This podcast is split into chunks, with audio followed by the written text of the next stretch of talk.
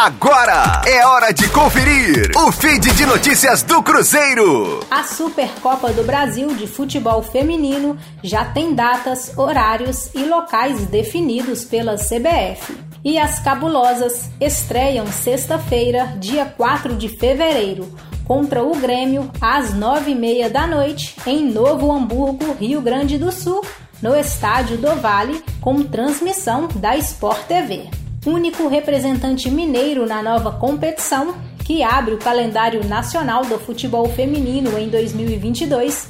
O Cruzeiro, que enfrentará na primeira fase o tricolor gaúcho, está na reta final de preparação para a temporada.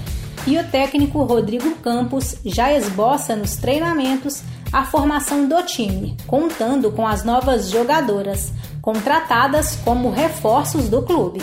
Após pouco mais de duas semanas de trabalho na pré-temporada e intensas movimentações táticas, físicas e técnicas, Rodrigo Campos faz os últimos ajustes na equipe, acertando e desenvolvendo o time, além de continuar trabalhando para garantir o fortalecimento da parte física das atletas, já que elas vêm de um período longo de férias.